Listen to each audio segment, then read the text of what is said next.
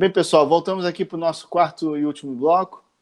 Como é de costume, a gente está indo aqui para a indicação dos nossos livros. É... Bem, hoje eu vou começar, vou puxar aqui. Eu hoje trouxe o livro A Lei, do Frederic Bastiat, não sei se fala exatamente assim. É, é o seguinte, ele o, o, é editado pelo Instituto Ludwig von Mises Brasil. O pessoal gosta bastante desse Mises Brasil, um instituto liberal. E eu vou ler aqui a parte aqui, porque eu acho que a gente fica melhor do que as minhas opiniões sobre o livro. É, ele fala o seguinte: por que a instituição que faz cumprir a lei não obedece à lei? Por que a lei permite que o Estado pratique atividades que são consideradas ilegais para os indivíduos? Estas são algumas das mais intrigantes questões em filosofia política econômica. O Frederico Bastiat ele, ele vem questionando essa questão da lei, a questão da aplicabilidade da lei, a questão da formação da lei, e, mas principalmente a questão da aplicabilidade. Se a lei ela atinge a sua função ou se a lei não atinge a sua função, se a lei atinge a sua função só para quem interessa, né? É, é um livro que ele foi escrito em 1850 e é interessante porque parece que é um livro super atual, né? Foi escrito ontem, comentando sobre a norma praticada aqui no Brasil, que é a, é a questão da lei sendo aplicada só para quem interessa, para quem eu desejo e beneficia a, também a quem eu quero, né? Então é um livro interessante, é um livro bem fininho, tá? Mas é um livro que faz pensar principalmente na sua origem, que eu acho que é a origem do direito, uma das origens, que é a lei, né? E é isso, é a minha indicação aí para a semana. Bacana.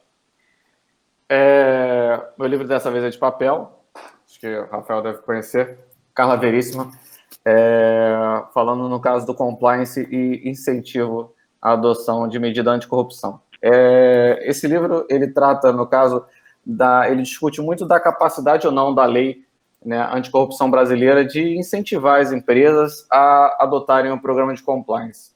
Né? É, inclusive, o Rafael estava falando da autorregulação regulada que o PCC tem lá, né? me lembrei até da, da situação é, de compliance. Então, esse livro ele faz uma, uma crítica muito vasta é, a respeito justamente da incapacidade que a lei anticorrupção teve aqui no Brasil de adotar medidas severas e coercitivas que fizessem com que as empresas adotassem realmente um programa de, de compliance somente é, pontuando os brandamentos que a lei trouxe, como no caso a redução de multa e tudo mais. Ela faz um paralelo com a legislação internacional é, de países que obtiveram mais sucesso nessa, digamos, nessa iniciativa de estimular a utilização do compliance, que é uma coisa já utilizada no mundo inteiro com sucesso, e aqui no Brasil a gente ainda está engateando muito, muito, muito, então é uma crítica muito bacana nesse aspecto aí. É, um outro ponto importante aí que a gente tem que lembrar, o FCPA passou 36 anos sem nenhuma aplicabilidade prática. A nossa lei é de 2013. É verdade. Quanto ganho a gente teve. Mas nem tudo são flores. Ontem Mas, o FCPA é de quando? O FCPA é de 76. A gente está um pouquinho atrasado também. É um pouco. Tem uma ideia, né? Mas não é só o Brasil, não. A da África foi, foi em 2010. A, o Caber Black, 2006. É. Assim, o, o, mundo, o mundo só se acostumou muito tempo depois. E por muito Mas olha só, com a quantidade de especialista que a gente tem de compliance hoje, eu acho que a tendência é avançar de forma rápida. Com certeza. E a tendência é o meu salário, ó. É o, é o compliance 4.0. É. Isso, compliance. Sono cara. Isso tem me tirado do sono. A quantidade de especialista que surgiu da noite para o dia é um absurdo. É um absurdo. Enfim. É, mas uma, uma outra crítica. Peguei na ferida ali. Que eu não sei se ela Jorge. é, não, eu transtornado com Eduardo Bolsonaro da vida e, e etc. Mas uma outra crítica que ontem eu estava pensando, eu até escrevi um artigo sobre isso, é, o compliance não, aspas, pega no Brasil, porque absolutamente nada no Brasil é voltado para a mudança de uma cultura. Ontem eu estava viajando para São Paulo e no avião eu percebi que a aeromoça teve que falar cinco vezes com a mesma pessoa e outras várias vezes com diversas outras pessoas, regras simples. Coloque o cinto, não recline a sua, a sua poltrona antes do voo, fecha a, a, a bandeja. O brasileiro, coloque a mochila debaixo da, da, da poltrona na frente. Nessa brincadeira, o avião subiu e desceu, né? Rio São Paulo, pô? Ah, pô. Não, e o cara ainda lá, o que, que eu faço? Comporte-se como um ser humano, né? o meu voo atrasou uma hora.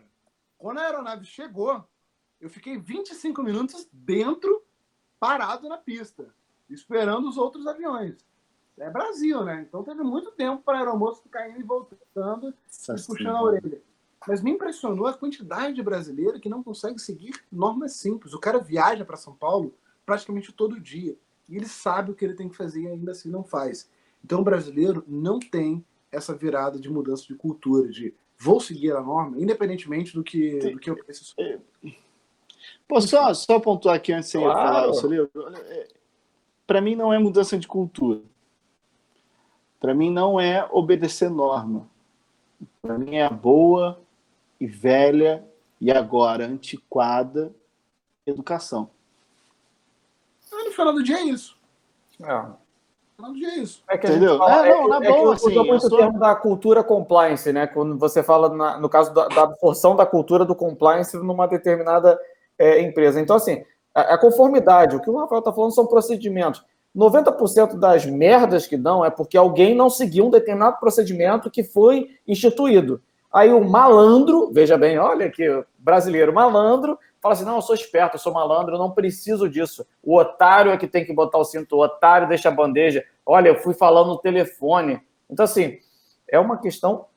Educação? Sim, eu também vejo meio que como, como cultura. Mas é, é cultural. É, é cultural. É. Para mim, é, tem que ser um pouco severo e tem que ter punição radical mesmo. É, tipo, aqui é Bolsonaro, pá, tá ok, tem que ser xiita aí, bota o é. filho para ver se vai, entendeu? Porque, você está assim, falando que o Rafael está a favor do Bolsonaro? O Rafael está a favor do Bolsonaro, você vê que ele está conservador. Eu fico, eu citaria Frota. Exildo em relação à cultura grega, em relação à educação, da formação do homem grego, para dizer que o Brasil, enquanto não tiver um projeto desse, a gente vai ver taxa de criminalidade muito alta porque a gente não cuida do básico. A gente vai ver taxa de, de, de mortes por obesidade, por câncer, por doenças cardíacas, porque nós não ensinamos o básico, a como cuidar do corpo, a como se alimentar bem, a como ter uma vida mais saudável, a como proporcionar que as pessoas tenham uma vida mais saudável. Educação e cultura. Enquanto a gente não andar assim, pode ter FCPA, pode ter compliance, pode ter punição. Que não vai adiantar nada. Vai adiantar é. nada. Falta um coaching aí, um coach aí fazendo, no caso, um trabalho de compliance. O brasileiro otário. Enfim. Deixa eu. eu fale mais. Para minha boa e velha aspas, direita brasileira e para os conservadores, a política da prudência. Russell Kirk um filósofo norte-americano, um professor norte-americano formado pela Universidade de Duke, nos Estados Unidos. Ele escreve esse livro quase que é, é, é considerado como um resgate ao bom pensamento conservador e, ao mesmo tempo, traçando um pouco de, de Scruton, um pouco de Burke, nessa questão de dissociar o que é nacionalismo que é esse o que nós vivemos no Brasil não é conservadorismo o que nós vivemos é um nacionalismo um fanatismo de direita. Saímos de um fanatismo de esquerda e estamos num fanatismo de direita que não tem nada a ver com o que é, é, Kirk é, escreve que não tem nada a ver com Scruton que é um filósofo é, um filósofo britânico escreve que também é conservador e não tem nada a ver com o que o pai do conservadorismo o Burke escreve é, acerca de um, de um pensamento voltado para ideais importantes, como a família tradicional, como as instituições, como o respeito a essas instituições, etc. E a política da prudência é um pouco disso, um pouco de um resgate moderno dessa, desse conservadorismo, dissociando de elementos de fanatismo e dissociando de elementos é, é, que impedem o diálogo com a oposição. E o que hoje nós vemos dos dois lados é uma política voltada para o outro é sempre meu inimigo. Então você tem indivíduos que podem ter pensamentos antagônicos em, em, em pautas importantes, como aborto, como família, como união afetiva, etc. Mas que precisam encontrar um equilíbrio frente ao Estado. E o próprio Estado precisa entender que, uma vez eleito, o conservador não dialoga apenas com os seus pares, mas dialoga com os liberais, liberais do ponto de vista é, é, dos costumes. Então, é preciso encontrar um, uma moderação nos discursos, um diálogo muito maior. E, novamente, escolhi esse livro pensando justamente no quero acreditar que foi um diálogo espontâneo e não político, da Janaína com Freixo, porque eu acho que o Brasil precisa mais disso, de diálogo opos da oposição, do que enfrentamentos ideológicos e nacionalistas e populistas. E é isso que a gente precisa se livrar, desse populismo diabólico que atormenta o nosso país. É tipo o Olavo de Carvalho, né? Caraca, acaba o programa. Tem toda uma construção. Aí o malandro me manda. Caramba. Ele é um gênio, é um filósofo. Assim como o Zé do Boné. É, bem, pessoal, chegamos a mais um final de programa. É, espero que vocês tenham gostado. E, e é isso aí. Boa noite, até a próxima